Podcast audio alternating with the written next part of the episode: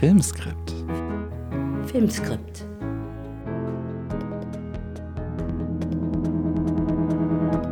Herzlich willkommen zu Filmskript, dem Podcast der Deutschen Filmakademie über das Drehbuchschreiben. Mein Name ist Konstantin Lieb und heute darf ich zum letzten Mal in diesem Jahr mir gegenüber Heide Schwachowitz grüßen. Hallo Heide. Hallo Konstantin. Ich freue mich. Ja. Nicht, dass es das letzte ist, aber ich freue mich, dass wir in diesem Jahr nochmal eine Folge machen. Es ist ja auch nicht die letzte Folge, die wir aufnehmen, sondern nur die letzte Folge dieses Jahres und Ja. die letzte Folge dieser ersten Staffel. Damit ist impliziert, dass wir auch weitermachen und dass es eine zweite Staffel gibt, was wunderbar ist. Ja, und wir haben uns gedacht, wir werden heute mal so ein bisschen aus unserer Werkstatt was erzählen und vor allem aus welcher Erzähltradition wir kommen. Und Konstantin, da frage ich dich gleich, äh, wie sind Geschichten deiner Kindheit? Das ist wirklich eine Frage, die mich total beschäftigt hat die letzten Tage, Heide. Das heißt ja im Prinzip, wir sprechen über Geschichten, die in uns sind, die Ja. wir viele Jahre, Jahrzehnte mit uns rumtragen und die vielleicht einen Nukleus oder einen Urgrund in unserer Kindheit haben. Man sagt ja auch, dass der Mensch das Tier ist, das Geschichten erzählt. Oh, schön. ähm, und ich habe darüber nachgedacht, was es denn für Geschichten sind, die mich geprägt haben und ähm, welche Narrationen, welche vielleicht auch dramaturgischen äh, Geschichten, die man ganz unbewusst in der Kindheit und Jugend aufgesogen hat. Und ich muss sagen, dass ich immer wieder auf die Landschaft meiner Jugend gekommen bin. Ich komme aus Oberfranken, das haben wir, glaube ich, im aller, allerersten Podcast schon mal Ja. angesprochen, aus einem kleinen Dorf ähm, im Maintal in der Nähe von Bad Staffelstein. Und mir sind tatsächlich Märchen und Sagen eingefallen, die mit der Landschaft dort zu tun haben und die eigentlich allgegenwärtig waren, weil man ähnlich wie überall in der Provinz ganz viel natürlich von A nach B fährt, mit dem Bus, mit dem Auto, mit dem Fahrrad und eigentlich ständig dieser Landschaft ausgesetzt ist. Und es gibt wie in vielen anderen Bereichen in Deutschland und der Provinz bestimmte Dinge, die vielleicht universell sind, aber die einen ganz interessanten, wie sagt man, Heimatkern vielleicht in sich tragen. Das sind eben beispielsweise Sagen über den Staffelberg. Der Staffelberg ist ein, ähm, ein Wahrzeichen dieser Region, ist ein, eine große Erhöhung mehr oder weniger, 500, 600 Meter. Und an dem kann man die Schichten der verschiedenen Jahrhunderte ablesen, von der Jurazeit über die, ähm, über die verschiedenen Abtragungen der Witterungen ähm, bis heute. Und ähm, dieser Berg, auf dem eine Kapelle steht, hat die Leute inspiriert für alle möglichen Sagen und Märchen. Und es gibt da oben beispielsweise, wenn man auf dem Plateau steht und in dieses Maintal schaut, gibt es eine Höhle. Und als ich ganz Oh. klein war, wurde mir immer erzählt, dass das eine Querkala-Höhle ist. Was ist das? Ein Querkeller ist sozusagen der fränkische Begriff für einen Klabautermann, einen Zwerg, ein, ein Wicht, ein Kobold. Und die sind in der Kulturgeschichte natürlich Wesen, äh, mystische Wesen, die den Leuten helfen. Und man konnte, wenn man auf diesen Staffelberg gelaufen ist oder gewandert ist, tatsächlich auch in diese Höhle hinabsteigen. Und das ähm, habe ich wahnsinnig gerne als Kind immer gemacht. Und da gibt es eben die bestimmte Sage, dass in früheren Zeiten diese Querkeller in dieser Höhle gelebt haben und runter ins Maintal gegangen sind und den Leuten beim ähm, Bewirtschaften der Felder geholfen haben, bei der Hausarbeit geholfen haben, bei der bei sozusagen den täglichen Arbeiten. Ich muss vorher fragen, bist du allein in die Höhle gegangen oder mit Eltern? Wir sind natürlich immer der mit der Familie auf diesen Berg gewandert und ähm, dann meistens mit meinem Bruder bin ich in diese Höhle gegangen und habe mich da reingesetzt, gekauert. Als Kind konnte man auch stehen und auf das Maintal schauen. Und ich fand diese Atmosphäre, die dann diese Höhle ausgewirkt hat, das fand ich immer wahnsinnig toll. Und ich habe mir immer gerne vorgestellt, okay, wie sahen denn diese kleinen Wesen aus, die die Helfer waren? Und ähm, das Interessante daran ist, dass diese Geschichte von diesen Wesen natürlich auch einen Konflikt in sich trägt. Ein Konflikt, wie wir ja wissen, der auch der, der Kern jedes Spielfilms, jeder Geschichte per se ist, da sie die Handlung vorantreibt. Und der Konflikt der Sage um die Querkala war, dass die natürlich Hunger bekommen haben, wenn sie den Menschen geholfen haben. Es gab eine stille Übereinkunft, dass sie Klöße bekommen. Und zwar immer an den bestimmten Wochentagen, an denen Klöße zubereitet wurden. Das war der Dienstag, der Donnerstag und der Sonntag. Angeblich. Und nach getaner Arbeit haben sich eben diese Querkerler an den Klößen bedient. Die standen im offenen Fenster zum Abkühlen in den Töpfen und sind danach wieder in die Höhle gegangen. Nun gab es dann irgendwann aber eine Familie, die am Grund des Berges gelebt hat, am Fuß sozusagen, und die aber keine Klöße hergeben wollte. Die fanden es ganz toll, dass sie nachts Hilfe bekommen haben von diesen Wesen, aber die haben dann abgezählt, wie viele Klöße im Topf waren und wollten kontrollieren, dass auch niemand, äh, keiner wegkommt. Das haben natürlich diese Wesen gemerkt und waren so enttäuscht über den Geiz der Menschen, dass sie sich zurückgezogen haben, dass sie auf ein Boot gestiegen sind, über den Main gefahren sind und ein anderes Gebiet, nicht mehr ins fränkische Maintal, ins oberfränkische Maintal, sondern woanders hingegangen sind. Und seitdem wird sozusagen eine Art Wertekanon in der Region oder ein Charakteristikum für ähm, man hilft dem anderen aufgemacht. Also man soll, wenn man Hilfe annimmt, natürlich auch etwas dafür geben und es nicht als selbstverständlich nehmen. Und diese Narration, diese Geschichte hat mich, glaube ich, immer in meiner Kindheit und Jugend begleitet, wenn ich an diesem Berg vorbeigefahren ist, was zwangsläufig ist, wenn man in der Landschaft dort ist. Und daran musste ich mich erinnern. Ja, meine Geschichten oder die Geschichten meiner Kindheit haben viele mit Aberglauben zu tun. Mhm. Und ich nenne sie Spökenkicker-Geschichten. Das ist ein nordischer Begriff.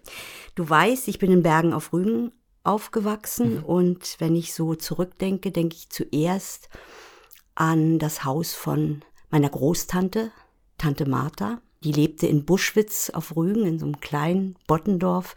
Es war drei Kilometer entfernt von Bergen. Also man musste durch einen Wald gehen und ging dann den Berg runter, äh, sah den Botten und sah dieses Haus. Ein kleines, windschiefes Haus mit einem Schilfdach, was immer grün vermoost war. Und vorne stand die Wasserpumpe. Und hinten stand ein großer Kirschbaum und daneben das Plumpsklo. Und das Plumpsklo, das hatte so ein Herz, wie man das so kennt, auch aus den Geschichten. Man konnte alles beobachten. Und Tante Martha, die hat äh, Zeitungspapier in kleine viereckige Stückchen geschnitten und auf einen Nagel gestülpt. Und das war das Klopapier. Und das weiß ich mhm. bis heute, dass das so schmierig und glatt war, dass es weder einen Kinderhintern noch, glaube ich, auch einen Erwachsenenhintern sauber machen konnte. Aber Tante Martha war sehr am Sparen und die hielt wirklich eine Gardinenpredigt, wenn du zu viel dieses Papiers genommen hast. Und Tante Martha ist so eine, wo ich sofort an die Geschichten denke, mit denen ich gelebt und mit denen ich aufgewachsen bin.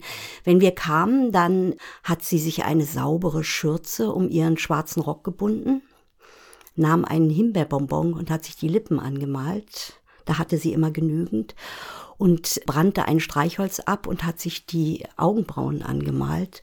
Und so wackelte sie mit uns durch das Dorf und dann gab es so Geschichten, die mit Gerüchten zu tun hatte. Zum Beispiel mhm. sagte sie immer, hast du schon gehört, die alte Gustel Lars, die kann wat. Ah, die kann wat. Was bedeutet das? Das bedeutet, dass diese Frau also eine Maul- und Klauenseuche verursacht hat, weil sie die Kühe besprochen hat, dass sie weiß vorher, wann Fische sterben, die Sturm voraussehen kann und die das siebte Buch Moses rückwärts kann. Oha. So, und wenn sie das sagte, dann gab es immer irgendwie so im Raum oder so ein bisschen, ähm, mein Vater, der zog so ein bisschen die Augenbrauen hoch, weil der konnte Aberglauben überhaupt nicht leiden und der sagte dann, das ist doch pappelapapp, was soll denn das? Äh, das siebte Buch Moses, das gibt es doch gar nicht. Und ich muss dir sagen, bis zum Erwachsenenalter bin ich hundertprozentig davon ausgegangen, dass es das siebte Buch Moses gibt. Und dass es möglich ist, es auswendig rückwärts zu können. Und dass es möglich ist, es auswendig rückwärts rückwärts zu können. Und das ist etwas, was in meiner Familie also eine große Rolle gespielt hat. Und das hatte damit zu tun, dass das wirklich eine kleine Leute-Welt war.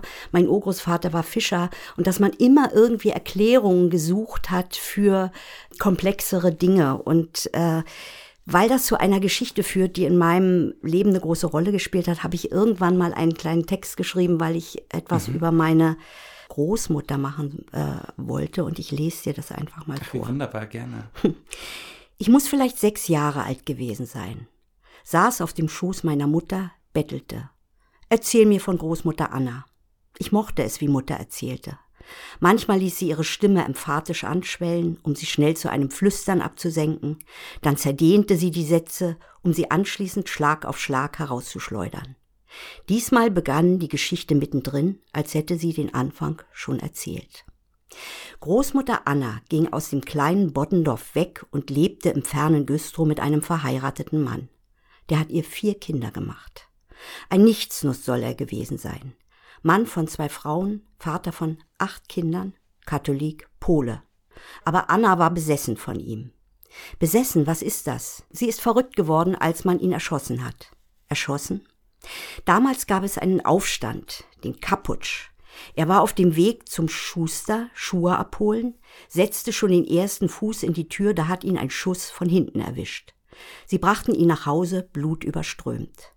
Ein paar Stunden später ist er gestorben. Und Großmutter Anna? Großmutter Anna sind vor Koma die Nerven durchgegangen. Sie ist schier verrückt geworden. Verrückt? Was ist das? Na, wie soll ich sagen? Also wenn eine Frau nicht ohne Mann oder ein Mann nicht ohne Frau sein kann, dann kriegen sie einen Samenkollaps und werden verrückt. Großmutter Anna ist eben verrückt geworden. Was ist das? Jetzt hob mich Mutter von ihrem Schoß, stand auf, strich ihre Kittelschürze glatt und hatte etwas Unaufschiebbares in der Küche zu tun. Das verstehst du noch nicht. Also in dieser Geschichte ist etwas drin, was mit meiner Kindheit sehr stark zu tun hat. Mhm. Und was irgendwann auch ähm, Auswirkungen hatte, wo ich das Gefühl hatte, ich muss auch die Rationalität erlernen. Hm. Ich mach mal einfach einen Schnitt, vielleicht erzählst du weiter, weil ich könnte aber auch gleich weiter erzählen. Also je nachdem, wie wir das wollen. Also mich würde jetzt ähm, eigentlich interessieren, nachdem du das gelesen hast, was du mit Rationalität meinst, die du, die du versucht hast zu erlernen oder die du festgestellt hast, erlernen zu müssen. Ja, da muss ich doch weiter erzählen. Also es gab ein Foto von Großmutter Anna, eine wunderschöne Frau mit pechschwarzen Haaren, die so gewellt, die hatte sie zu einem, einer Art Dutt aufgesteckt, ein ganz feines Gesicht. Äh, sie, sie trug auf dem Foto ein schwarzes Taftkleid mit einem weißen Kragen. Und es war auffällig, dass sie ganz anders aussah als ihre Schwestern. Und im Dorf wurde immer gemunkelt, na, die Anna, die ist nicht von Malte, die ist nicht von dem Fischer Malte, mhm. aber der Fischer Malte hatte seine Vaterschaft bestätigt. Meine Mutter hat manchmal gesagt, ähm, Weißt du, ich glaube, du kommst von Anna. Und ich habe gedacht, das ist jetzt ein Lob und ein Fluch zugleich. Denn man muss wissen, also Anna war eine Frau, die ist aus Buschwitz weggegangen, als junge Frau aus Buschwitz nach Berlin. Es ist kaum zu glauben. Nach Berlin, dort hat sie diesen Mann kennengelernt, der schon verheiratet war, vier Kinder hatte, ist mit ihm durchgebrannt nach Güstrow, bekam nochmal vier Kinder und als er gestorben ist, hat sie einen Nervenzusammenbruch gekriegt. Weil die Zeit aber so war, hat man sie in eine Nervenheilanstalt gesteckt. Mhm. Und die Kinder kamen sofort ins Kinderheim. Das sind aber Geschichten, die in der Familie gar nicht erzählt wurden, sondern es wurden immer nur Andeutungen gemacht. Zum Beispiel so, ach, die Anna war ja nicht richtig. Äh, es kam oft das Wort Erbkrankheit, Pünktchen, Pünktchen, Pünktchen. Und wenn ich es noch weiter treibe, dann sagte meine Mutter irgendwann, die Urne kam aus Auschwitz. Nur um bis dahin so zu bleiben, mhm. weil ich später erst angefangen habe, diese Geschichte für mich erstmal zu verstehen, weil die Fragen, die ich gestellt habe, die wurden nicht beantwortet. Wie gesagt, es gab eine bestimmte Art von Erzählen in meiner Familie, die mit Auslassung zu tun hat mit Subtext, mit Blicken, ja, man weiß. Äh, zum Beispiel so ein Spruch, der dann kam auch von Tante Martha. Ja, die Liebe, die fällt nicht immer nur auf ein Rosenblatt, sie fällt auch auf ein Kuhkack.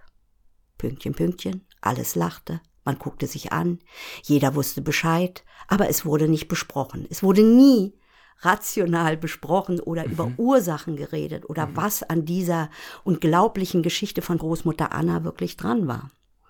Und das war für mich dann irgendwie wichtig, aus dieser Irrationalität auch rauszukommen und zu sagen, ich muss immer recherchieren. Ähm, was ich später dann auch getan habe, sonst hätte ich keine Antworten bekommen. Was hatte Anna mit Auschwitz zu tun? Wie sich später herausstellte, gar nichts, weil sie woanders gestorben ist. Aber es gab ein Wort wie Euthanasie ist nicht gefallen in unserer Familie. Das muss man sich mal so auch sagen, ne? obwohl es diese, diese Geschichte gab, die ein großes Geheimnis hat, mit dem wir alle zu tun hatte, mit dem die Geschichte meiner Mutter zu tun hat, die mit der Unmöglichkeit, dass sie meinen Vater zunächst heiraten durfte, dann später doch, und mit vielen Dingen, die bis nach heute reichen. Das Schöne daran so. ist, dass du jetzt in der Erzählung dieser Geschichte und in der Beschreibung der Figuren im Prinzip etwas gemacht hast, was ganz klar zeigt, dass du eine schreibende Person bist. Du hast dich in eine doppelte Perspektive begeben. Du hast den Charakter der Tante beschrieben in wenigen sehr präzisen Worten. Du hast aber gleichzeitig auch die Reaktionen ihres Umfelds auf sie, auf die Geschichte beschrieben. Sprich, du bist dich im Prinzip, ähm, hast du dich gerade positioniert als Erzählerin, die ähm, beobachtet, analysiert mhm. und daraus auch Rückschlüsse für eine mögliche Geschichte zieht.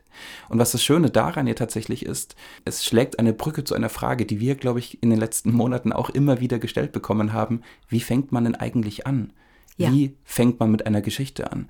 Und ein kleiner Zwischenstand vielleicht jetzt in unserem Gespräch ist vielleicht, dass wir umgeben sind von Geschichten. Wir müssen sie nur richtig erkennen und ja. wir müssen die Sensibilität haben, sie als solche möglichen Geschichten auch zu sehen und zu verarbeiten. Ja, ich komme gleich darauf, äh, was du gesagt hast. Erstmal danke. Ich, ich, ich sehe mich auch als Erzählerin, aber ich glaube, dass in meiner Familie fast alle Erzähler und Erzählerinnen war. Und da war es auch normal, dass man wirklich reingeht irgendwo in die Beschreibung und keine Wertung dessen vornimmt. Ähm, weil ich glaube, es gibt unterschiedliche Arten zu sehen, ne? aus dem Intellekt heraus oder aus dem Erleben heraus. Und ich komme jetzt aus einer Familie, wo sehr viel so aus dem Erleben heraus erzählt wird, was aber nur eine andere Form ist ne? von, von Erzählen. Du hattest eine Frage gestellt. Ich hatte gesagt, dass uns immer wieder die Frage gestellt wird, ähm, wie beginnt man eine Geschichte? Ja. Und dass eigentlich die Geschichten überall sind. Ja, die Geschichten sind überall. Ich glaube, jeder Mensch hat Geschichten aus der Familie, aus der Kindheit, in seiner Umgebung. Und äh, das Wichtige ist einfach, wer nach außen erzählen möchte und an solchen Geschichten dann auch arbeiten will. Ne? Ich meine, Geschichten, das Geschichten erzählen, das beides ist ja identitätsstiftend. Mhm. Es gibt einem Halt, es gibt einem die Möglichkeit, ja. etwas zu verarbeiten, sich möglicherweise selbst zu finden. Es gibt von einer amerikanischen Essayistin, Joan Didion, ein Essay in ihrem Buch The White Album. Der Text beginnt mit dem Satz, wir erzählen uns Geschichten, um zu leben. Mhm. Und ich würde gerne einen kurzen Ausschnitt daraus vorlesen, weil ich das ja. ganz toll finde. Und zwar schreibt sie dort, wir interpretieren, was wir sehen, wir wären unter den vielfältigen Möglichkeiten die brauchbarste aus. Besonders als Schriftsteller leben wir völlig davon, die ungleichen Bilder auf einen Erzählfaden zu spannen. Wir leben von diesen Ideen, mit denen wir gelernt haben, die wechselnden Phantasmagorien einzufrieren, die aber eigentlich unsere Erfahrung sind. Und das finde ich einen ganz interessanten Zusatzpunkt zu der Geschichte, die du gerade aus deiner eigenen Kindheitserfahrung gesagt hast. Das ist schön. Wir analysieren, wir interpretieren, wir versuchen aber auch direkt, indem wir darüber reflektieren, nachdenken, einen Erzählfaden zu spinnen. Das Brauchbarste auszuwerten. Du hast ja auch sehr bewusst gerade Dinge formuliert und andere Dinge vielleicht weggelassen. Und mhm. genau so entstehen Geschichten. Ja. Auch genau so entstehen Drehbücher und Filme.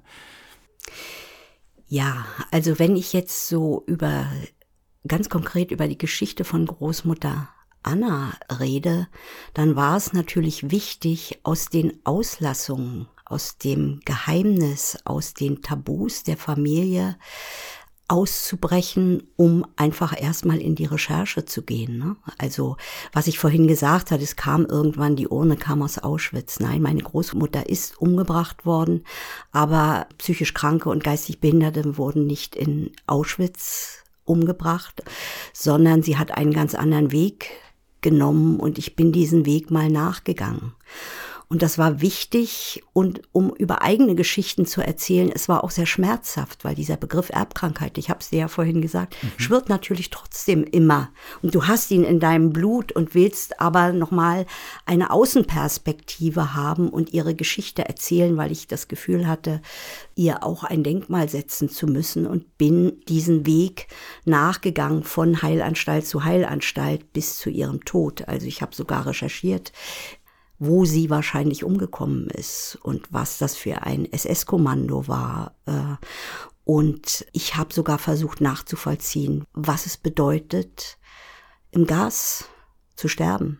Nur um für mich beides mitzubekommen. Also das, das Rationale, aber auch der Versuch, in ihr Gefühl reinzugehen. Und das hast du vorhin schon ganz schön so beschrieben. Das finde ich wichtig fürs Schreiben oder zumindest für mich wichtig zum Schreiben. Und ich weiß nicht, mich würde interessieren, deine erste Filmgeschichte. Hat die ganz stark mit dir zu tun? Womit hatte die zu tun?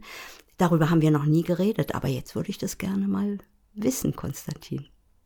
Das ist natürlich ein wahnsinnig starker Bruch jetzt zwischen deiner ja. wahnsinnig spannenden und interessanten biografischen Geschichte mit deiner Tante zu einem Film jetzt zu kommen. Ich würde vielleicht der Frage etwas ausweichen, ja. wenn ich darf. Ja. Ähm, und darauf eingehen, dass ich glaube, dass jeder Film, an dem man arbeitet, jede Geschichte, die man schreibt, unbedingt etwas Eigenes haben muss. Und auch immer, wenn man das vielleicht nicht bewusst so mhm. sieht, auch etwas Eigenes hat. Das heißt, selbst wenn wir ohne auf einen derartigen biografischen Recherchereise und Trip zu gehen, wie du es gerade beschrieben hast, mit einer realen Figur, um das nachzuvollziehen, genau. Selbst wenn man einen, einen anderen Stoff als Ausgangsposition hat, wie bei einer Literaturverfilmung oder wie bei eventuell einer historischen Persönlichkeit, ist es doch, glaube ich, unumstößlich, dass man als schreibende Person sich selbst da hinein begibt und etwas von sich ja. offenbart. Vielleicht ist auch das ein Geheimnis, was ein Drehbuch zu einem guten Drehbuch oder ein Roman zu einem guten Roman macht, dass man, wenn man sich selbst offenbart hat im Schreiben, das eigene, das biografische, das eigene, vielleicht auch identitätspolitische hineingelegt hat oder auch nur Emotionen, dass man vielleicht ein kleines bisschen Angst hat, den Text abzugeben, weil man sich vielleicht auch ein bisschen fürchtet vor einem Urteil, weil so viel von einem selbst drin steckt. Vielleicht ist das ein Punkt, der wahnsinnig wichtig ist bei der Entwicklung von Stoffen, den Mut zu finden, das eigene sozusagen auszuschlachten. Ja ich auch auszuschlachten. Ne? Das ist in Anführungszeichen. Ja. Ich möchte trotzdem noch mehr wissen. Kannst du mir das genauer beschreiben, wie das ist, wenn du dein eigenes reingibst? Also ich sag mal, das kannst du ja sogar in einer Romantransformation gibst du dein eigenes rein. Aber was, was heißt das eigentlich? Was heißt das psychologisch für dich als Schreibender? Einerseits heißt das, glaube ich, eine absolute Identifizierung mit einer Figur in dem Stoff. Das kann auch wechseln von ähm, Mal zu Mal der Überarbeitung äh, zu einer anderen Figur und sich von A bis Z zu versuchen vorzustellen, ob eine Emotion, die diese Figur hat, bereits in mir angelegt ist, ob ich sie bereits erfahren habe, ob ich sie mir nicht nur vorstelle auf einem abstrakten, logischen, psychologischen ähm, äh, Element, wo ich gar nicht, ich kann das nachvollziehen, sondern hatte ich das schon? Wie würde ich da reagieren? Wie würde ich reagieren, wenn ich die Biografie dieser Figur habe, die ich gerade schreibe? Oder gibt es eventuell eine Situation in meiner eigenen Vergangenheit, die ähnlich ist? Und wie habe ich mich da gefühlt? Was habe ich da eventuell gesagt? Ist es ein Konflikt eines Liebespaares, den ich sozusagen selbst schon einmal durchlebt habe? Und was hat es damals mit mir gemacht? Was hat es mit meinem Partner damit gemacht. Also versuchen, mhm. Anknüpfungspunkte ja. zu finden und dann auch nicht die Angst zu haben, eventuell ganz persönlich zu schreiben zunächst einmal. Das kann man dann ja natürlich verschleiern. Man kann dann bestimmte andere Layer der Geschichte drüberlegen, aber die Aufrichtigkeit eines authentischen Dialogsatzes, ja. ähm, ich glaube, die kann man spüren im fertigen Film, auch wenn sie durch verschiedene Schichten verschleiert wird. Ja eigentlich äh, ganz schön. Ne? Man kann, du kannst deine Abgründe mit deinen Abgründen spielen. Also sagen ja immer Schauspieler und Schauspielerinnen, dass sie das äh, äh, spielen können, in eine Figur reinlegen können. Aber wir können das ja genauso. Genauso wie die Sehnsüchte, die wir haben. Also wir haben schon auch einen sehr schönen Beruf mitgefahren natürlich, weil ich merke das oft, wenn ich in eine Figur reinkrieche, die am Abgrund steht und ich schreibe, ich kann die Figur nur begreifen, wenn ich mich in dem Moment des Schreibens auch an den Abgrund bewege. Mhm. Ist manchmal sehr ungesund und es ist auch ganz wichtig, da Techniken zu haben, wie du dich da wieder rausbegibst. Aber ich habe das Gefühl, das ist nicht so sehr viel anders, als wenn ich jetzt eine Schauspielerin werde, zumal ich die Dialoge dann auch spiele. Mhm.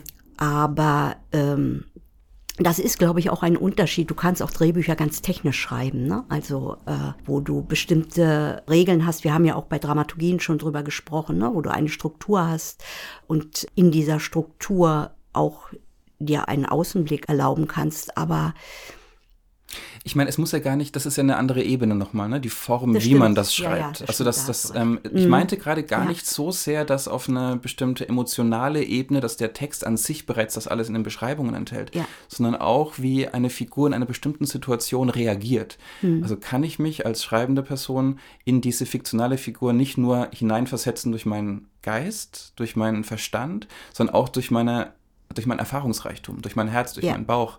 Ich lasse dich aber noch nicht raus aus dieser Geschichte mit der Kindheit. Wie kann ich mir das vorstellen bei euch, wenn ihr am Küchentisch saßt oder beim Essen?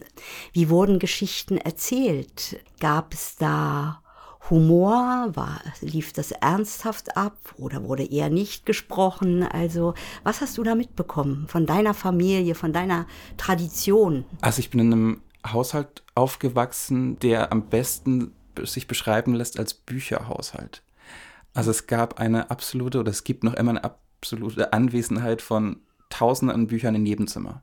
Äh, meine Eltern sind chronische Vielleser ähm, von Büchern, die ich als Kind fasziniert angeschaut habe, mit denen ich selbst wenig anfangen konnte. Also meine Eltern haben eine große Sammlung an Science-Fiction-Romanen, an Krimis, an Horrorromanen, auch an Belletristik und Sachbüchern, aber eben vor allem an das, was man wahrscheinlich als Unterhaltungsliteratur oder gehobene Unterhaltungsliteratur sehen würde, in denen sich dann auch immer wieder Perlen versteckten. Also Raymond Carver zum Beispiel oder mhm. Dashiell Hammett. Mein Vater hat wahnsinnig viele Stephen King-Romane früher gelesen oder Perry Rodan. Ähm, all diese Welten, und das sind ja sozusagen Bücher, die andere Welten in mhm. sich tragen, die haben mich wahnsinnig fasziniert. Und es gab etwas, was ich wahrscheinlich meinen Eltern so hoch anrechne wie wenig anderes in meinem Leben. Es gab nie eine Limitierung an Büchern. Also wir sind in meiner Kindheit immer in ähm, Buchläden gefahren am Samstag nach Bamberg oder nach Lichtenfels und waren stundenlang zwischen diesen Buchregalen. Ich durfte mir so viele Bücher aussuchen, wie ich wollte. Also es gab nie eine Limitierung von, wenn der Junge sich für etwas interessiert, soll er auch ein Buch dazu haben. Und so bin ich mit einer kompletten Selbstverständlichkeit aufgewachsen, dass es Geschichten gibt, dass es auch Verfügbarkeit von Geschichten gibt, mhm. Ähm, was ein natürlich absolutes Privileg ist, das ist mir durchaus bewusst, aber eben auch eine, eine Nähe hervorgerufen hat zu dem Objekt Buch. Selbst wenn sehr, sehr viele Bücher in meinem Elternhaus nicht die Bücher sind, die ich lese. Aber das hat einen sehr, sehr großen positiven Einschlag, glaube ich, auf mein Leben, auf mein Selbstverständnis auch gehabt. Die Frage, wie Geschichten bei uns erzählt wurden, ist, glaube ich, so ein bisschen schwierig zu ein, also sofort zu beantworten, mhm. weil tatsächlich einfach sehr, sehr viel gelesen wurde. Also ich erinnere mich an Szenen meiner Kindheit, wo wir einfach, meine Eltern, mein Bruder und ich, alle zu viert in einem Zimmer sitzen und lesen und es wird geschwiegen, aber es wird gelesen. ähm, und dann wird sich danach darüber unterhalten, vielleicht ja. um was man gerade liest. Ja. Und dann tauscht man kurz Bücher aus und liest da auch rein. Aber das war ein großer Teil einfach. Und dann gibt es ähm, immer wieder auch Geschichten über die Vergangenheit, über Familienmitglieder, ähnlich wie bei dir, wo Dinge auch ausgelassen werden, wo Dinge, ich glaube, das liegt aber natürlich auch in einer gewissen Informationsstruktur auf Dörfern. So, ja. da wird natürlich viel geredet über den und den, über die Familie und die Familie. Man hat das und das gehört. Gleichzeitig weiß man es nicht ganz genau. Es ist aber vielleicht auch eine gute Geschichte. Also vielleicht mischt sich dann bereits in das Hörensagen von den Dramen oder von auch den schönen Momenten von anderen bereits eine fiktionale Ebene, weil man auch Lust hat, es zu erzählen. Und das habe ich schon auch mitbekommen. Also, ja. dass es über einen Nachbarn die und die Geschichte gibt, dass er angeblich mit seinem Bus, er war Busfahrer, ist leider schon gestorben, ganz wunderbarer Mann, Peter, ähm, der angeblich mal aus Versehen mit dem Bus auf dem Pariser Flughafen rückwärts gefahren ist und das Gebäude berührt hat. Und eine Woche später ist es eingestürzt tatsächlich, dieser Teil. Und er hatte immer Angst, dass er dafür verantwortlich ist. Ja. Was natürlich Quatsch war, was ein Zufall war. Aber diese Geschichte hat sich transformiert und transformiert bis zu dem Gerücht, dass er dafür verantwortlich ist, dass ein Teil des Pariser Flughafens eingestürzt ist. Also und, immer mehr ausgeschmückt. Richtig, und das ist, glaube ich, das ja. ist eine frühe Erfahrung ja, von einer ja. Fiktionalisierung von Wahrheit, die natürlich irre lustig natürlich auch ist und absurd. Und gleichzeitig, und deswegen ist es schwer zu beantworten, was sich das alles natürlich in der Erinnerung auch vermischt, es sind in meiner in meinem Selbstverständnis meiner Kindheit die Geschichten der katholischen Kirche irre präsent. Also ich bin in einem sehr katholischen Dorf aufgewachsen, wo man jede Woche in die Kirche gegangen ist, ein bis zweimal, wo der katholische Priester in all seiner Problematik, die man heute weiß und kennt, einen großen Anteil an der Gesellschaft hatte, an dieser ja. Dorfgemeinschaft. Und da gibt es sehr viele Geschichten, Gerüchte, Probleme, gleichzeitig auch die Geschichten der Bibel, die mir als Kind sehr nahe gebracht wurden im Religionsunterricht, aber auch in Vorbereitungskursen auf die Kommunion etc. Ähm, und ich glaube, wenn ich an meine Kindheit denke, ist das neben den Sagen, die ich angesprochen habe, und neben den Büchern und den Geschichten der Familie, so eine dritte Säule, die, die sehr relevant ist und die natürlich auch, wenn man darüber nachdenkt, einen gewissen Kanon von Schuld, von Sühne, von Büße, von, von Sünde irgendwie in sich mhm. trägt, die mir damals wahrscheinlich gar nicht bewusst war, weil ich das viel zu spielerisch angenommen habe, die aber jetzt im Nachhinein natürlich eine gewisse Prägung hervorgerufen hat und ja. die auch bis heute eine anhaltende, ähm, sehr, sehr kritische Auseinandersetzung mit der Institution Kirche und im Speziellen mit der katholischen Kirche fortgesetzt hat. Mhm.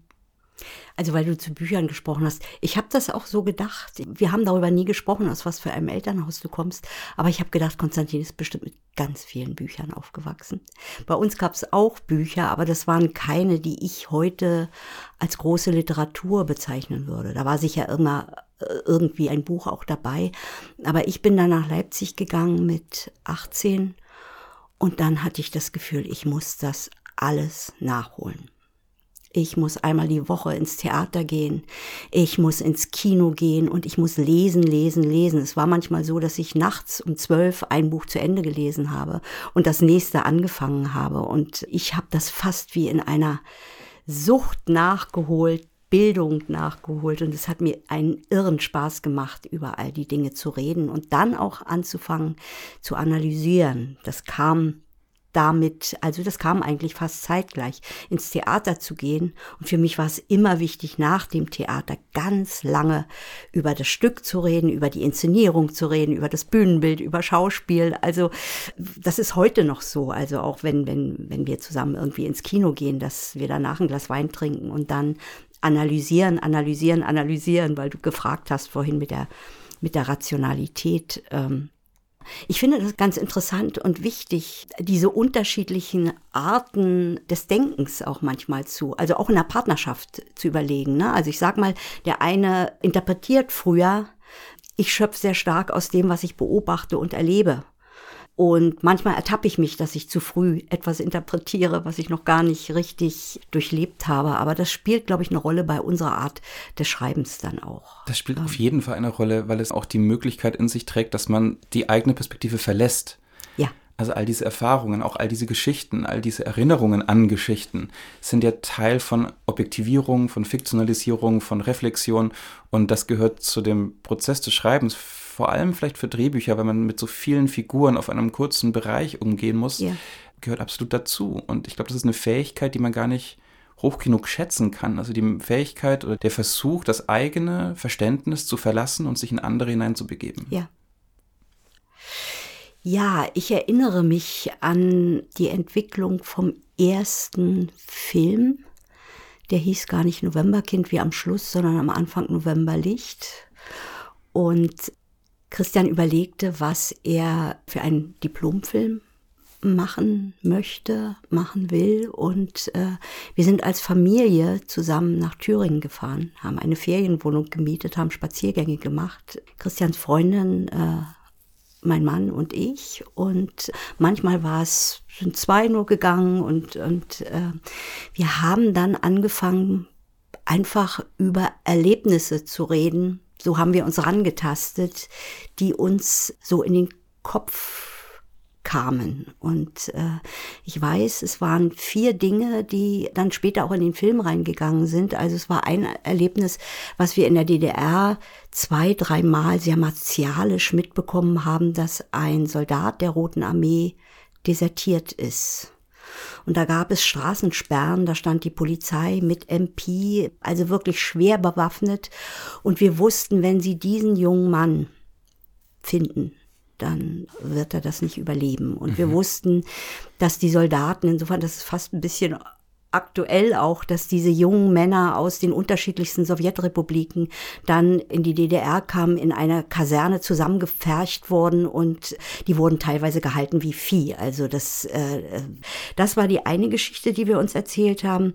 Das zweite waren Fluchtgeschichten, die in unserer Familie eine große Rolle gespielt haben, weil äh, Rainer mal einen Fluchtversuch gemacht hat und das immer Thema bei uns in der Familie war. Das dritte war die schwierige Ankunft im Westen, mhm. die im Körper drin war. Also, dass das sehr kompliziert war, dass wir da erst so ein Gefühl von Heimat, ein Wort, was ich vorher nie so mochte, Vaterland sowieso nicht, aber auch Heimat, dass das oftmals viel kleiner ist. Und sei es, dass es die Stachelbeeren im Garten sind und Freunde und Gerüche und Bilder. Und das vierte war, dass es die Zeit gewesen ist, wo Geschichten aus dem Osten erfolgreich waren, aber immer im Sinne von schlichten, gut-böse Geschichten. Mhm, mh. Und dagegen wollten wir was machen. Und das sind so die vier Elemente. Daraus hat sich eine Geschichte geformt. Und die war dann relativ schnell klar. Obwohl das eine unglaublich komplexe Geschichte war. Ich glaube, das war eher ein Roman als eine, ein Drehbuch, aber wir haben es gemacht. Und das war aber eine Herangehensweise, die bei den anderen Filmen dann wieder ganz anders war. Aber an diesem Punkt hat sie äh, funktioniert, weil wir so eine Naivität hatten, wie man ein Drehbuch schreibt. Wie würdest du jetzt im Nachhinein diese Geschichte kurz zusammenfassen? Was würdest du sagen, was ist das für eine Form der Geschichte, Novemberkind? Was ist das für ein Film? Um die Brücke zu schlagen zu auch dem Thema, manchmal muss man ja bestimmte Kurzsätze schreiben über den eigenen Film. Das ist oftmals am Anfang gar nicht möglich. Erst im Nachhinein, als wenn man den Film geschrieben hat, dann gibt es eine bestimmte Logline, die drei, vier Sätze hat, dann gibt es eine bestimmte Synopsis von einer Seite. Ähm, was würdest du sagen, ist Novemberkind im Nachhinein jetzt für ein Film? Ich habe das und ich habe es gleich geschrieben. Wunderbar. Ich dachte gar nicht, dass das, äh, dass, ich dachte, dass das im Nachhinein geschrieben wäre, aber seltsamerweise, weil wir nachher auch über Exposés sprechen, stand das hier schon. Mhm. Also Novemberlicht, wie gesagt, hieß dann so Novemberkind, ist ein deutsch-deutscher Film über die Suche nach Identität und den Verlust von Heimat. Malchow DDR 1980.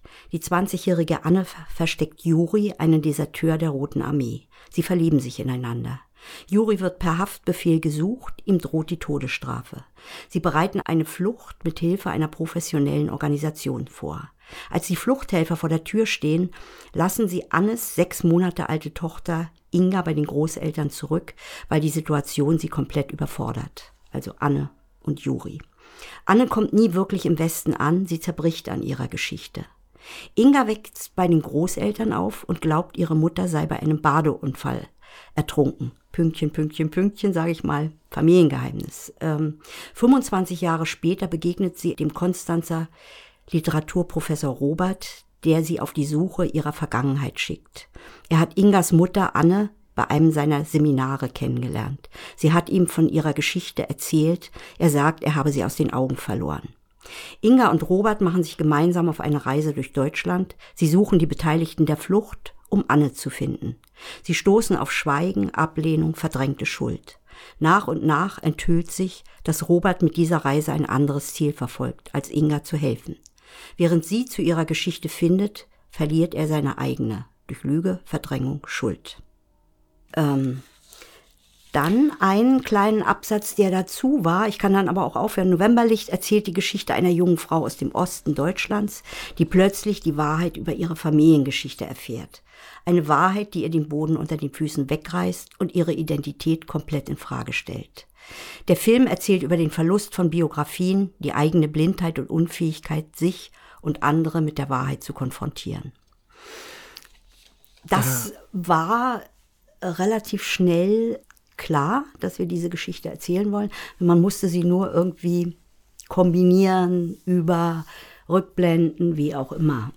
Das ist aber ist ein wunderbares Beispiel, weil es auf die Frage einzahlt, die ich vorhin schon angesprochen habe, die uns immer wieder gestellt wird, wie fängt man eigentlich an? Ja. Da geht es ja nicht nur um das Thema, wie fängt man eine Geschichte an, sondern auch, wie fängt man ein Drehbuch an und verkauft es eventuell.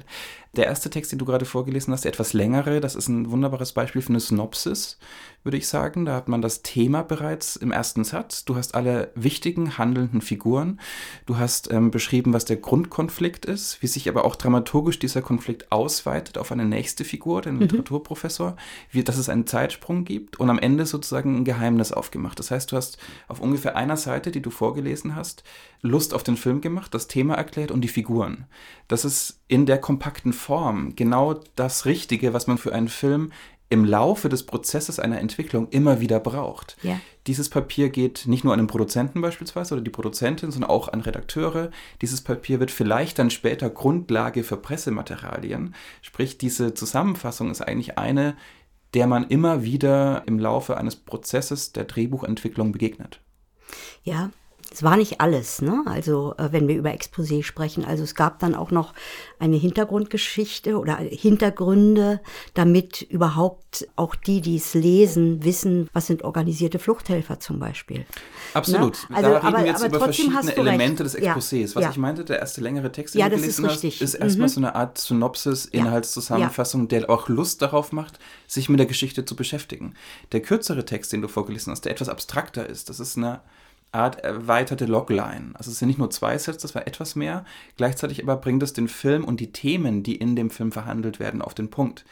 Diese Sätze stehen ganz oft dann in Kritiken und werden zitiert, weil Journalisten ja, sich darauf stimmt. beziehen. Ja. Also ich will nur gerade sozusagen Ähm, Ja. Mhm. die Bandbreite aufmachen, die man auch als Drehbuchautorin sich vergegenwärtigen muss, wenn man all diese Texte schreibt. Ja. Man schreibt die zwar gefühlt für ein kleines Publikum, die werden aber immer wieder verbreitet, deswegen sind sie extrem wichtig. Ja. Ein Exposé, was vielleicht der Anfang einer Stoffentwicklung sein könnte, beinhaltet aber nicht nur diese Texte, sondern wie du eben gerade gesagt hast, auch Hintergrundinformationen zu Figuren, Ja. zu Berufen, zu einer Zeit, zu einem Konflikt, der eventuell in dieser Zeit herrschte, um ein umfassenderes Bild für mögliche Partner eines Projektes zu finden. Ja, man darf jetzt aber nicht denken, also auch für Leute, die schreiben wollen, äh, die schreiben, dass es immer gelungen wäre, sehr schnell schon eine Geschichte zu haben. ähm, ich glaube, ich habe mit dir darüber auch schon öfter gesprochen. Ich weiß zum Beispiel, dass der zweite Film, wo wir ein Thema hatten, der ganze Prozess ist ein einziger Irrweg. Also ich weiß, äh, Novemberkind kam ins Kino, das ist auch sehr gut gelaufen. Ich wäre davon wirklich gar nicht so ausgegangen und äh, ich weiß, Christian kam vom Dreh zurück und sagte, es ist wahnsinnig in dieser am Set, in dieser Crew, wie viele da dieser doch sehr jungen Leute, das war ein ganz junges Team, äh, Depressionen hat, Psychopharmaka nimmt und wir haben dann überlegt, ob wir darüber einen Film machen, die Krankheit der Jugend. Also das heißt ein Thema und wollten dafür eine Geschichte finden. Und ich sag dir, es war ein großer Leidensprozess, weil es einfacher ist. Das heißt nicht, dass es besser ist, aber weil es einfacher ist, wenn du mit einer Geschichte anfängst, als wenn du zum Thema eine Geschichte suchst. Und wir sind da viele Wege gegangen und äh, haben Exposés verschickt und haben, Leute haben die Hände über den Kopf zusammengeschlagen. Natürlich auch deshalb, weil sie wieder Novemberkind erwartet haben und gesagt haben, das ist doch gar nicht Novemberkind.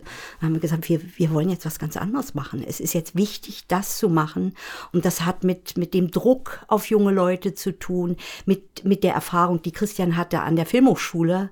Der Druck, der da ausgeübt wurde, der, der manche ja auch an den Rand des Wahnsinns bringt. Und das aber erstmal zu finden, ähm, da sage ich immer, ich bin stolz, dass wir das geschafft haben, weil es ist eigentlich der Film, auf dem ich, die Unsichtbare, ähm, auf, auf dem ich am meisten stolz bin, weil es dann doch noch geklappt hat.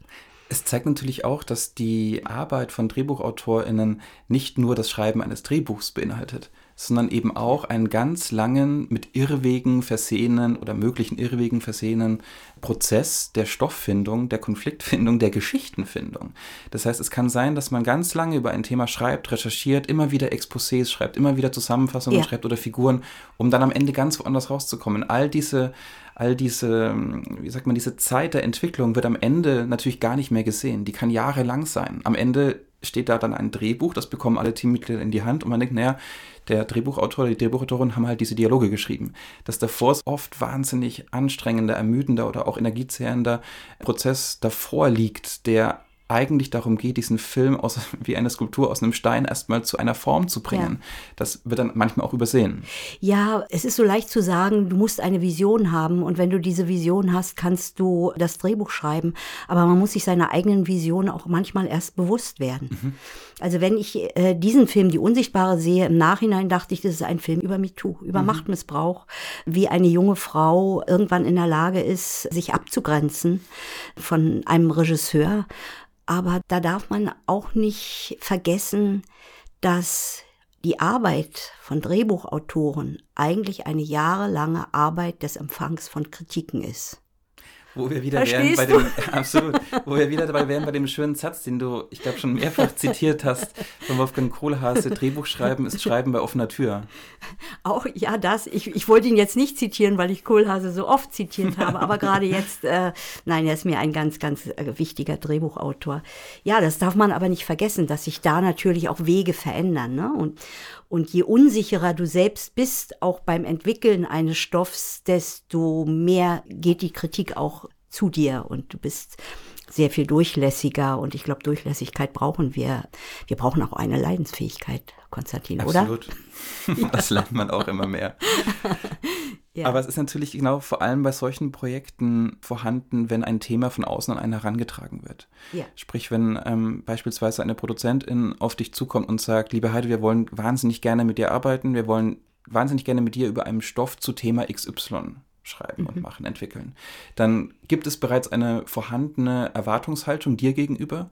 Es gibt aber vielleicht auch eine Erwartungshaltung eines möglichen Films, denen sich aber niemand bewusst ist. Ja. Wo du dann in der Position bist, diese beiden Erwartungshaltungen erstmal zu erfüllen und selbst für dich einen Zugang zu finden, mhm. mit dem Thema überhaupt umgehen zu können was vielleicht auch wieder ein Sprung zum Biografischen ist, weil du einen ganz persönlichen, subjektiven Blick auch darauf brauchst vielleicht. Ja. Wie gehst du bei solchen Situationen damit um?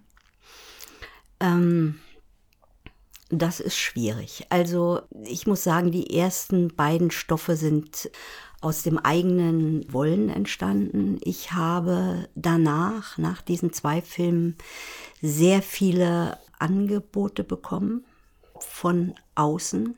Und das ist etwas anders, weil du musst dann beim Exposé, das ist nicht ganz so ein Verkaufspapier, weil erstmal weiß ich, diejenige oder derjenige wollen mit mir arbeiten. Das heißt aber noch lange nicht, dass es die richtigen Partner und Partnerinnen sind. Und dass ihr eine gemeinsame Geschichte findet. Und dass wir eine gemeinsame Geschichte finden. Weil das ist etwas, was ich jedem auch sagen würde. Das ist viel Arbeit, aber ich würde mir ganz genau angucken, die Produktionsfirmen zum Beispiel, auch die Sender, welche Filme die vorher gemacht haben und dieses Verständigen, was könnte das, was sollte das für ein Film sein, um Umwege zu vermeiden. Die kann man nicht immer vermeiden, aber ich glaube, dass der, der Adressat meiner Papiere, die ja auch erstmal geschrieben werden, Exposé-Treatment, äh, später Drehbuch, sehr, sehr wichtig ist. Das heißt aber nicht, dass das ganz fest ist. Die können sich verändern durch mich. Ich kann mich verändern durch sie. Also wenn das eine, eine, eine gute Zusammenarbeit ist, dann kann das trotzdem was werden. Die Frage kann ich so allgemein nicht beantworten. Wie gehst du damit um? Weil es jedes Mal anders ist. Ja. Wie gehst du damit um?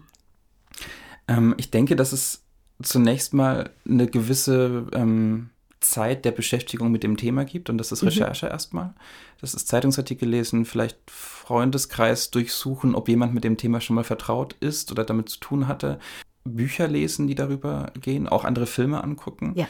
In einem größeren Umfeld Interviews führen wenn es ein Thema ist, was vielleicht politische Konnotationen hat, über die ich mir noch nicht so sehr bewusst bin. Vor allem aber, und das ist vielleicht der Punkt, den ich am wichtigsten empfinde, und da schließt sich jetzt der Kreis zum Anfang, wirklich herausfinden, ob ich persönlich einen Bezug nicht nur zu dem Thema, sondern auch zu dem möglichen Konflikt habe, der in dem Thema liegt. Ja.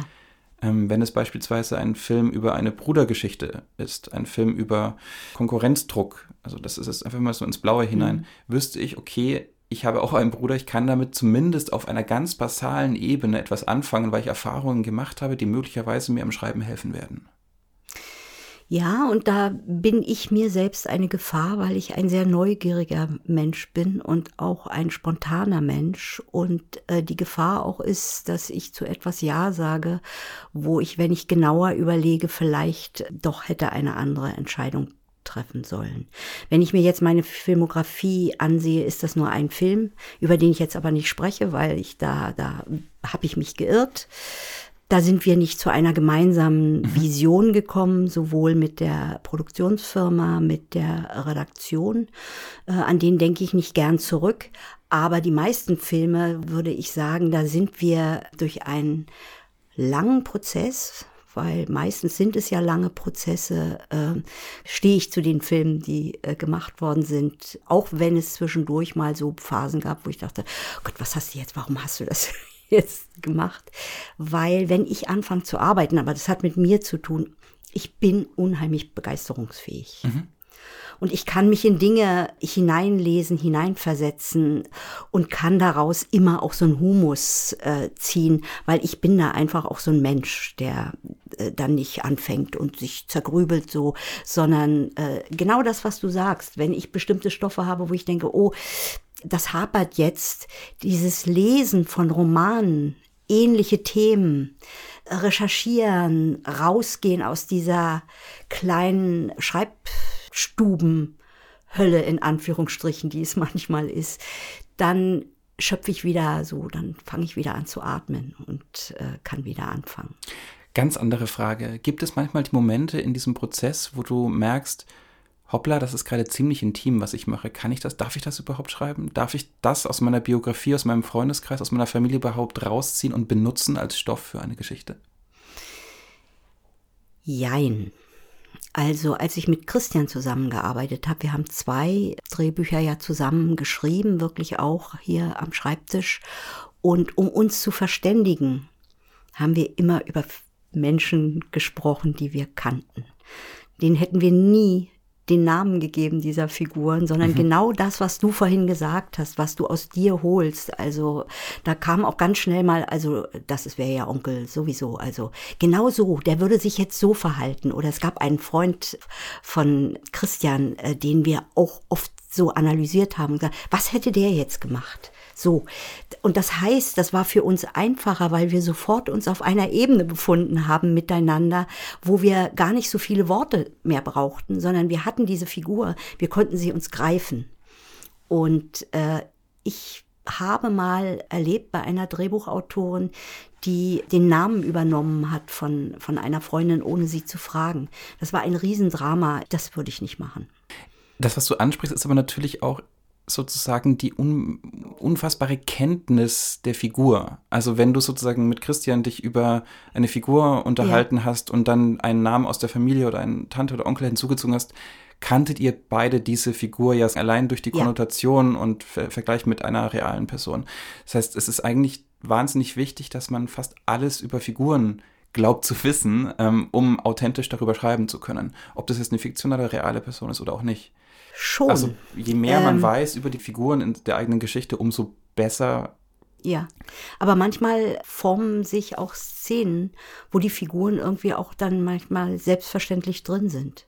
Also ohne, dass man sie vorher theoretisch für sich in einer Figurenbeschreibung oder so hat, mhm. sondern sie formieren sich in dem Verhalten und äh, mhm. manchmal muss man dann im Nachhinein, also wenn, wenn bei Drehbüchern wird es dir wahrscheinlich auch so gehen, dass ich, wenn ich ein Drehbuch geschrieben habe, manchmal auch nach einem Treatment, dass ich danach den Figurenbogen mir nochmal angucke und denke, oh, die verhält sich ja immer gleich. Was, was, warum will ich das eigentlich oder ist es einfach nur passiert? Das heißt, der Prozess des Schreibens liegt manchmal sogar vor dem, dass ich meine Figuren habe. Mhm.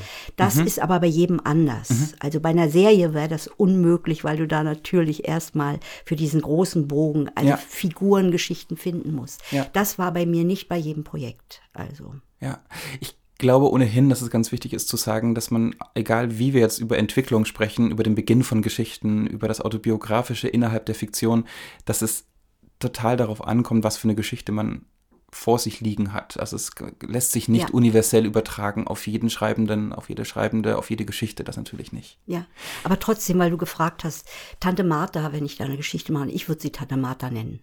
In diesem Falle ja. In diesem Falle ja. Und ich glaube, es würde mir niemand übel nehmen, weil auch äh, es lebt auch niemand mehr und Tante Martha lebt schon ewig nicht mehr. Aber ich glaube, ich wüsste gar keinen anderen Namen, der da passen würde. Tante Martha wäre Tante Martha. So. Martha ist auch ein Filmtitel, der einem bekannt vorkommt.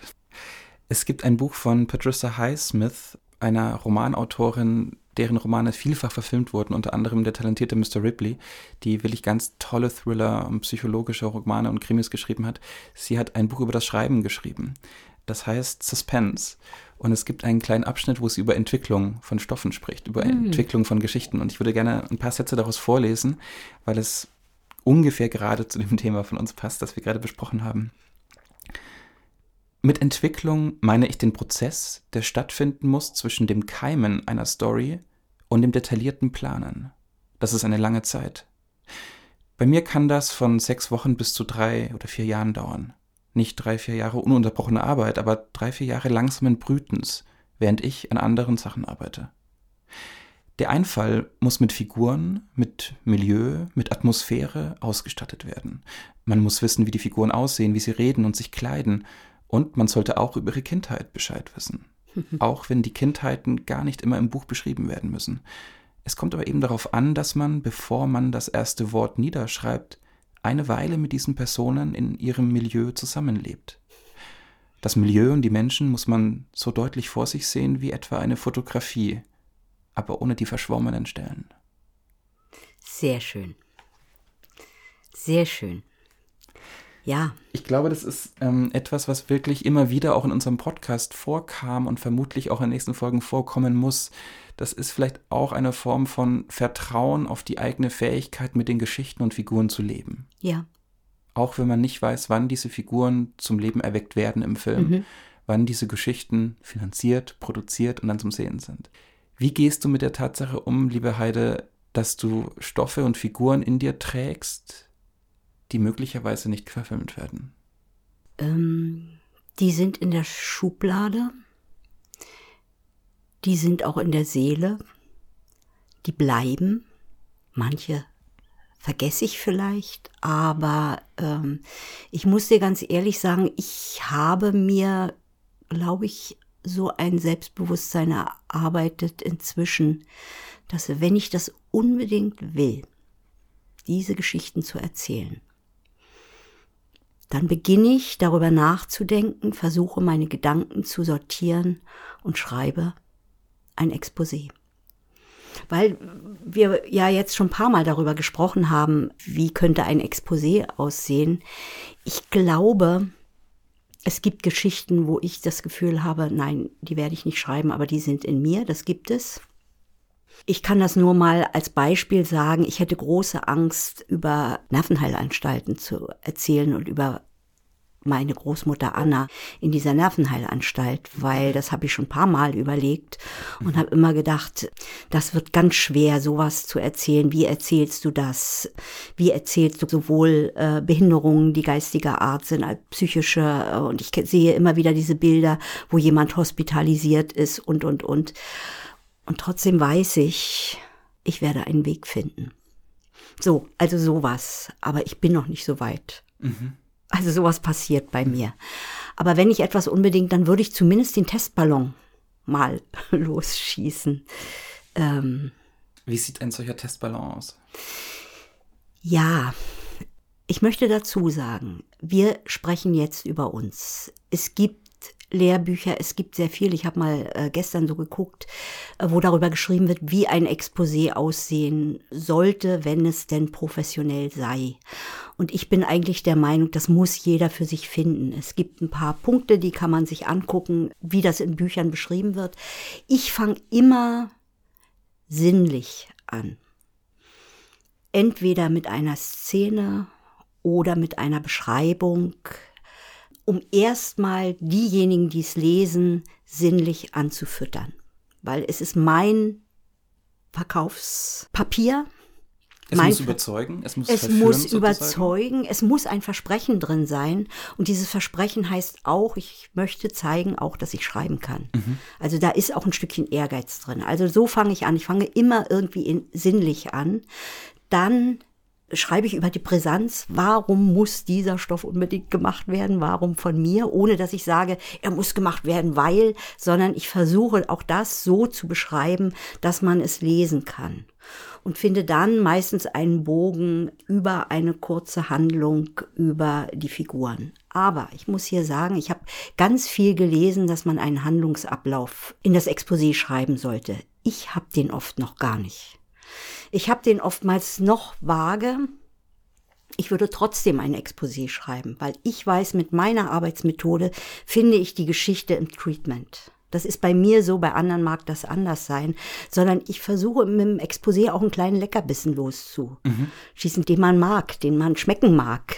Und man sagt, oh, warte mal, da ist zwar noch nicht alles begründet, aber es könnte sein, dass das was Schönes werden kann. Ja, so. vielleicht muss man hier noch erwähnen, dass es, glaube ich, unterschiedliche ähm, Adressaten von Exposés auch gibt. Das, was du gerade beschrieben hast, kann ich mir vorstellen, dass es wahnsinnig gut ankommt, wenn du versuchst, diese Geschichte im Markt bei Produzenten oder bei RedakteurInnen ähm, unterzubringen oder Interesse hervorzurufen. Wenn man gleichzeitig aber den Weg einschlägt, eine Drehbuchförderung beispielsweise zu bekommen ja. und ein Exposé an eine Jury gibt von dem BKM, von der FFA, von mhm. Medienboard, ähm, von verschiedenen Förderungsanstalten, glaube ich, dass ein Exposé, was nicht die Handlung beinhaltet, mehr Herausforderungen in dieser Jury hat, sozusagen. Und es vielleicht ein bisschen schwerer hat als ein Exposé, das den Film zumindest schon mal in den Grundzügen von Haupt- und Nebensträngen beschreibt. Und vielleicht hast du recht, vielleicht ist es dann besser, äh, dass du eine Handlung beschreibst und da, wo es Fragen gibt, die vielleicht auch sogar als Fragen formulierst. Ja. Und natürlich ist es schön, wenn du weißt, von wo nach wo du die Geschichte erzählst. Ne? Also mhm. was, was in dieser Geschichte erzählt werden soll. Aber ähm, da muss es eigentlich noch vage Punkte geben, weil alles andere wäre ja schwierig, wenn man sich die eigenen, also ich meine, du hast mehrere Drehbücher geschrieben. Es gibt garantiert kein Drehbuch, was dann so ist, wie du es vielleicht im Exposé beschrieben hast. Oder vielleicht doch? Ah, Novemberkinder ich habe mit wenigen, bei wenigen Büchern mit einem Exposé direkt gestartet. Mhm. Ähm, aber in, ja, ich würde sagen, das verändert sich zu 100 Prozent eigentlich immer nicht ja. alles, aber eine große Wendung ist meistens vorhanden, ja. Du hast vorhin was Schönes vorgelesen über diesen Prozess. Ich möchte gerne ein anderes Buch empfehlen, weil ich finde wichtig, dass man schon im Exposé präzise Dinge beschreibt. Und zwar so, dass da auch schon Bilder im Kopf sind. Und ähm, ich habe mal Unterricht gegeben in dem Fach Reportage. Da habe ich ganz viel gelernt, weil ich es auch gelesen habe. Und es gibt das Buch von Paul Auster, Mond über Manhattan. Ich liebe das. Und da ist die Hauptfigur, ein Ich-Erzähler, bekommt einen Job bei einem blinden Mann. Mhm. Effing. Ganz wunderbare Geschichte. Und der sagt ihm, bitte beschreib mir das, was du siehst. Ich will, dass du mir präzise beschreibst, was du siehst, was ich nicht sehen kann, weil ich blind bin. Und ich mach mal, ich lese mal einen kleinen Ausschnitt äh, draus vor. Ich leistete wirklich keine sonderlich gute Arbeit. Mir wurde klar, dass ich es mir nie angewöhnt hatte, die Dinge genau zu betrachten. Und als ich jetzt danach gefragt wurde, war das Ergebnis erschreckend unzureichend. Bis dahin hatte ich immer dazu geneigt zu verallgemeinern, eher die Ähnlichkeiten zwischen den Dingen zu sehen als ihre Unterschiede. Jetzt stürzte ich kopfüber in eine Welt von Einzelheiten und die Bemühung, sie in Worten heraufzubeschwören und unmittelbare Sinneseindrücke lebendig werden zu lassen, stellte eine Herausforderung dar, auf die ich schlecht vorbereitet war. Ich brauchte wochenharte Arbeit, um meine Sätze zu vereinfachen und das Wesentliche vom Unwesentlichen trennen zu lernen. Ich fand heraus, dass die Ergebnisse umso glücklicher ausfielen, je mehr Luft ich um einen Gegenstand ließ. Denn dies gestattete Effing, die entscheidende Arbeit selbst zu leisten. Das ist, finde ich, wichtig, sich auf der Grundlage einiger Hinweise ein Bild zu machen, seinen Geist auf etwas zugehen zu fühlen, das ich ihm beschrieb. Also ich glaube, wenn wir über ein Exposé sprechen und schon über das Exposé, ist es ganz wichtig auch zu zeigen, dass man präzise beschreiben kann. Und gerade das Wesentliche vom Unwesentlichen trennen kann und zumindest das zu trainieren. Mhm. Und das merke ich auch, wenn ich Drehbücher lese, dass manches viel zu umständlich ist, dass viel zu viel beschrieben wird und dass ich beim Lesen mich dann so verliere in die Beschreibung eines Ortes zum Beispiel, einer Landschaft, dass ich eigentlich den Vorgang, um den es geht, gar nicht selbst sehe, weil ich den Kern nicht entdecke, weil ich so viel Schmückwerk lese. Und das versuche ich also schon im Exposé, so in diesem Sinn, in diesem sinnlichen Anfang äh, für mich zu zeigen, dass ich gut beschreiben kann. Mhm. Klingt vielleicht komisch, ja. aber irgendwie ist das mein, mein Ehrgeiz. Ja. Und vermutlich auch, das ist jetzt eine Unterstellung, über die ich dir gerne unterstelle, nicht nur, dass du gut schreiben kannst und das Wichtige von dem Unwichtigen zu trennen, sondern eben auch, dass es um Visualität geht, dass das Sinnliche auch auf Bilder ja. rückzuführen ist, da es am Ende ja kein Prosa-Stück wird, dass es vielleicht lange Zeit ist ja. in der Entwicklung, sondern doch ein Film mit Bildern. Und ich denke, das kann man dann auch auf das äh, Drehbuch übertragen, weil mhm. das für mich, wir haben schon sehr oft drüber gesprochen, ist das ja sozusagen eine, ein Angebot für die Fantasie. Irgendjemand hat mal gesagt, die Fantasie ist ein Muskel. Und äh, sowohl die, die das lesen, müssen fantasieren können, was könnte für ein Film entstehen. Und genauso ist es dann beim Treatment und letztlich auch beim Drehbuch, dass auch wenn ein Kameramann das liest, sagt, wow, da fällt mir sofort was ein. Ähm, und ich glaube aber, dass es wichtig ist, schon beim Exposé sich sehr viel Mühe zu geben, obwohl, und das muss man ja dazu sagen, es kein Geld gibt dafür. Oft nicht. Also ja. sehr oft hast du das beim Exposé noch, äh, gehst du ins Risiko mhm. und denkst, ach, da will ich den Aufwand nicht zu groß betreiben. Mhm. Ich glaube, das ist eine falsche Rechnung. Also es wird ja oft gegengerechnet, dass man ein Exposé zunächst schreibt, bis es verkauft ist oder bis ein Sender ja. angebissen hat und dann wird es im Nachhinein auch vergütet. Also das gibt es auch, dieses Modell. Ja. Also es ist sozusagen, glaube ich, abhängig davon, von wem es ausgeht, ob es ein Auftrag ist, ein ja. Thema, oder ob es von dir ausging. Ja. Und wie man das dann vergütet, manchmal wird es auch aufgerechnet auf die mhm. danach folgende Drehbuchgage, also von der Gage sozusagen dann abgezogen. Ähm, man bekommt aber schon Geld. Also es ist, es gibt verschiedene ja. Modelle davon, denke ich. Also das ist in der Regel, so kenne ich das, dass das auf die Drehbuchgage draufgerechnet wird. Auch bei den Treatments. Vielleicht ist auch eine der größten Herausforderungen an Exposé die Knappheit, die es dann auch hat auch wenn es natürlich keine Regel gibt, wie lang das ist, ist die Erfahrung schon so, dass es zwischen 8 und 20 Seiten hat. Wobei 20 schon der höchste Punkt ist. Mhm. Ich habe gelesen 3 bis 15. Also ich meine, wenn genau. du 20 also, brauchst, brauchst du 20. Genau, das aber, ist es, glaube ich, nicht. Aber, also bei, ja. bei, Drehbuchförderungen werden oft zwölf Seiten als Richtwert mhm. angegeben, ungefähr. Ja. Ähm, und vielleicht ist es ja wirklich so, dass dass es eine Schwierigkeit aber darstellt, eine Präzision herzustellen, in dieser kurzen Form eine Welt ja. aufzumachen, Interesse zu generieren und auch Figuren und Plot zu beschreiben. Ja. Also es ist eigentlich äh, ein Jammer, dass das so unbezahlt ist. Ich glaube, für das Exposé müsste man äh, wirklich auch schon Geld bekommen. Also ich, ich habe es auch schon erlebt. Grundsätzlich ist, glaube ich, dieses Thema etwas, was ganz, ganz wichtig ist zu verstehen, wie Drehbuchautorinnen arbeiten. Es gibt eine Unwucht in dem Geld, was man für ein Drehbuch am Ende bekommt und die Arbeit, die man am Anfang vor dem Drehbuch hat. Das heißt, ich glaube, wir würden beide dafür plädieren, dass es da einen Shift gibt, dass man die ja. Stoffentwicklung besser bezahlt und dann die Rate am Ende für das Drehbuch weniger hält, weil dieser Aufwand, bis zum Drehbuch zu kommen, einfach so immens ist. Ja. Wie schreibst du deine Treatments?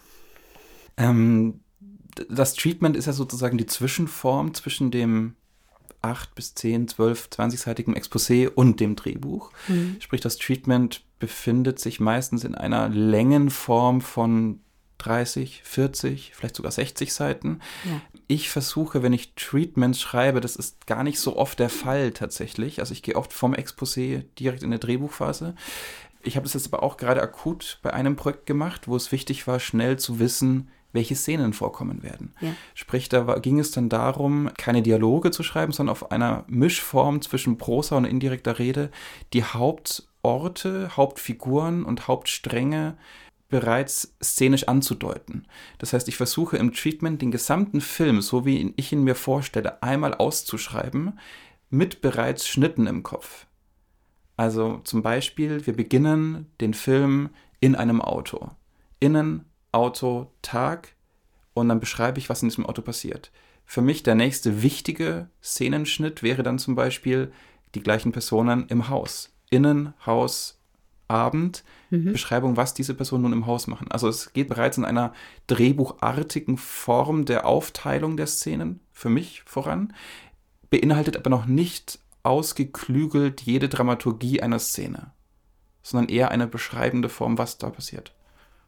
Ja, kann ich bestätigen. Also äh, ich liebe Treatments, muss ich sagen, weil ja, ja. das ist mein Roman.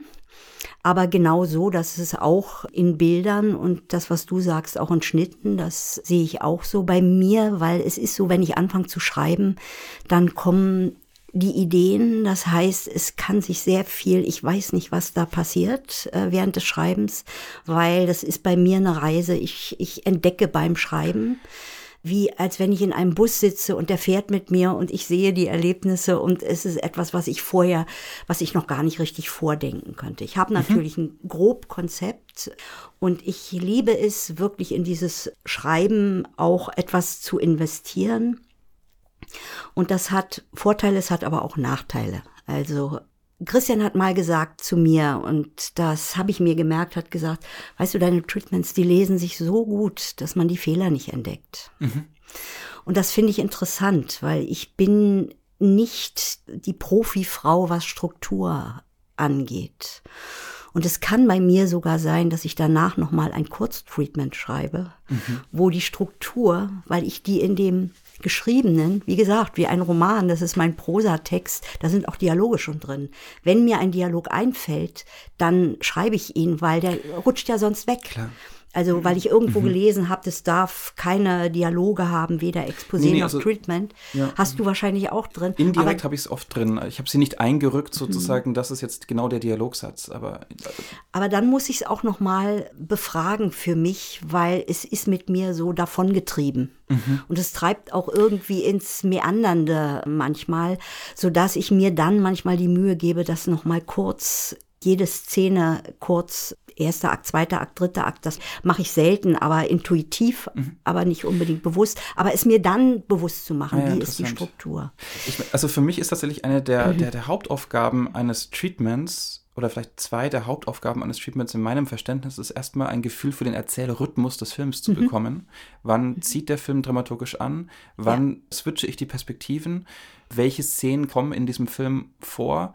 Und um auch zu schauen, okay, in welchem Budget spielt diese Geschichte? Also ja. ich habe auch schon erlebt, dass auf Grundlage eines 50-seitigen Treatments, wo die Szenen beschrieben werden, erste Kalkulationen gemacht werden und überlegt werden, wie könnte man überhaupt diesen Film aufstellen. Ah, ja. ähm, wenn du jetzt sagst, dass deine Treatments beispielsweise, weil sie so prosaisch oder gut geschrieben sind, Fehler verstecken, wäre das für mich genau ein Problem für ein Treatment. Also ein Absolut. sehr großes. Also wenn man so sagt, Moment mal, hier geht es jetzt eigentlich darum, die Vorstufe eines Drehbuchs zu haben. Ja, äh, ist es auch. Ich muss mich trotzdem verteidigen, weil auch in einem Roman hast du ja Rhythmus. Also das heißt nicht, dass sozusagen dieses 50 Seiten, sage ich mal, mhm. ähm, dass das jetzt keinen Rhythmus hat. Ne? Ja. Weil die, das eigene Gefühl von Wechseln der Orte, von, äh, haben wir schon mal drüber gesprochen, eine statische Szene, jetzt müsste eigentlich Bewegung in die Szene, ich will nicht zwei Büroszenen, außer es muss so sein, hintereinander haben. Also dieses, dieses eigene Gefühl von Rhythmus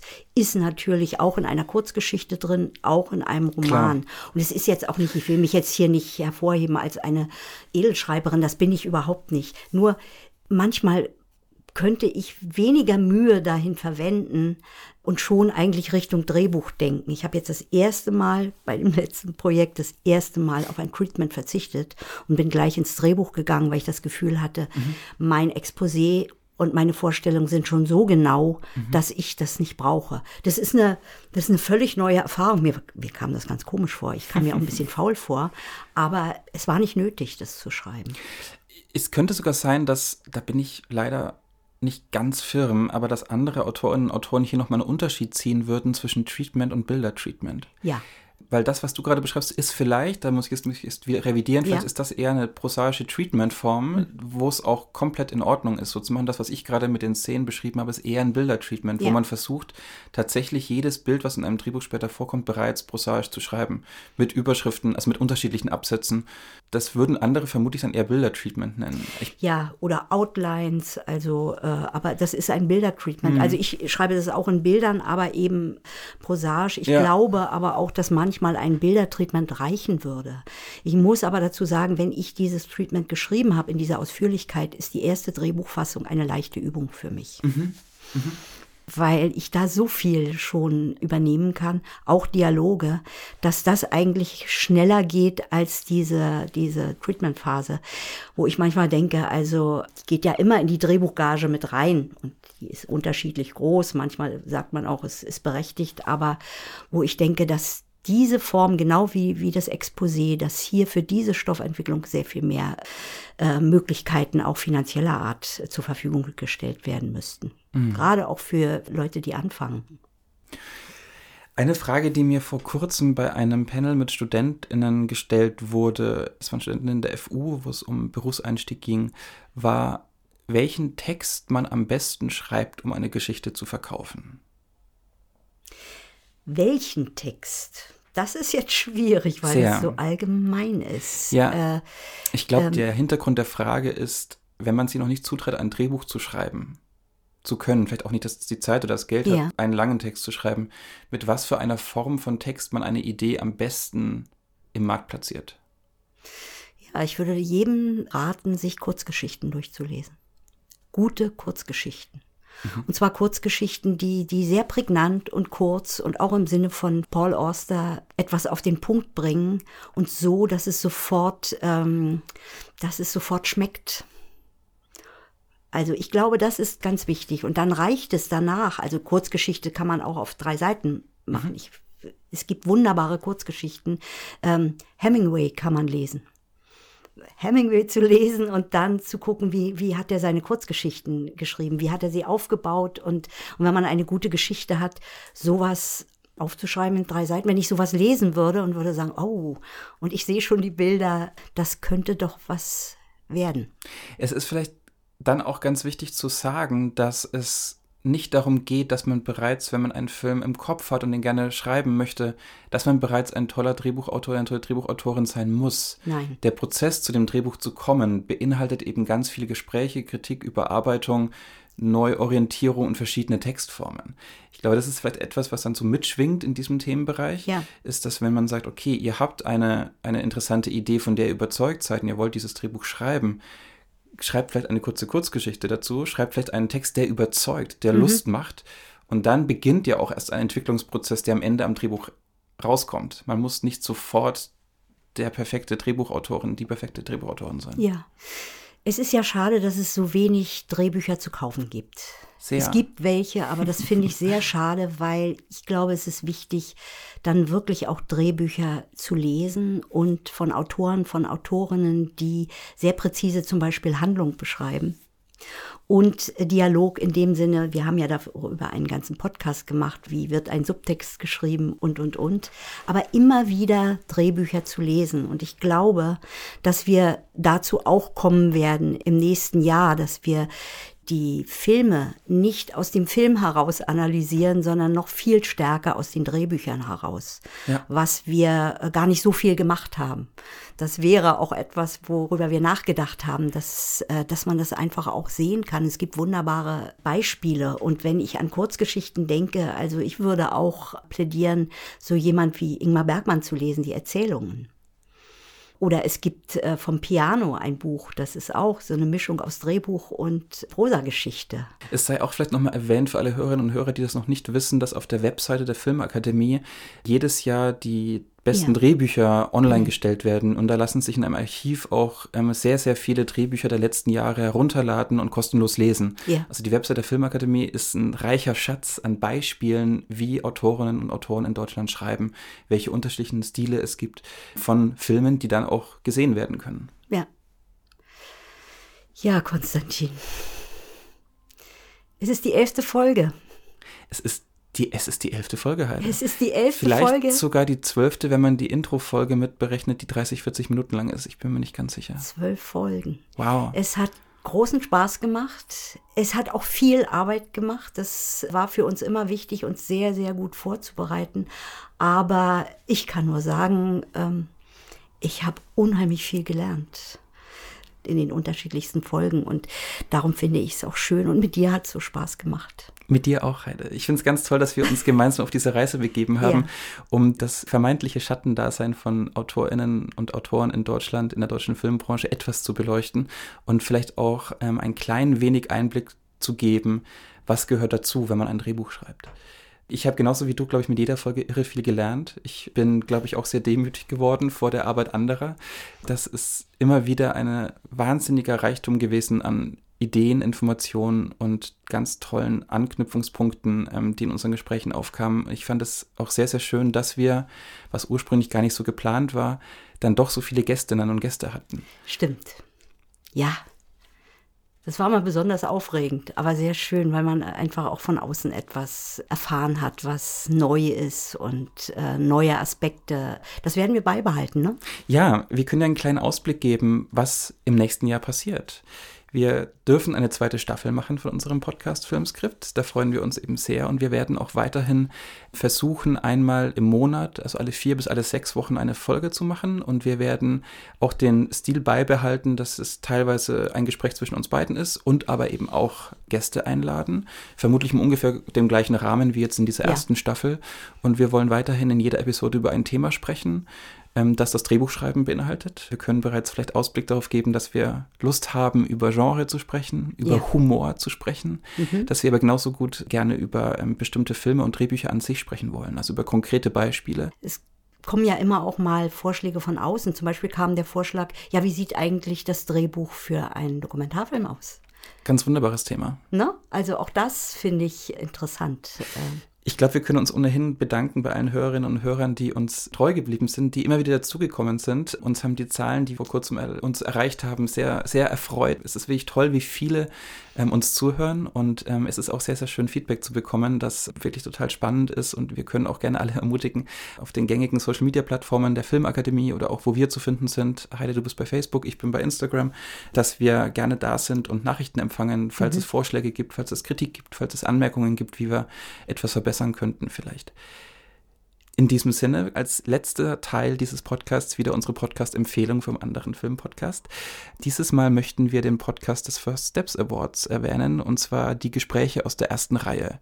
Ähm, hier werden immer mit einem Gast aktuelle Filme besprochen und aktuelle Filmemacherinnen und Filmemacher. Die Leiterinnen des First Steps Award, Anne Ball-Schmieter und Jennifer Stahl, sind hier im Gespräch mit unterschiedlichen Filmemacherinnen. Ähm, zum Beispiel eben auch in einer Folge mit Sulin Yusuf, die auch bei uns hier schon zu Gast war. Die Gespräche aus der ersten Reihe hatten dieses Jahr ihre zweite Staffel mit, ich glaube, acht, neun Folgen und werden auch in Zukunft weitergeführt. Deswegen eine weitere Podcast-Empfehlung von uns, der Podcast des First Steps Awards. So, und dann wünschen wir guten Jahreswechsel.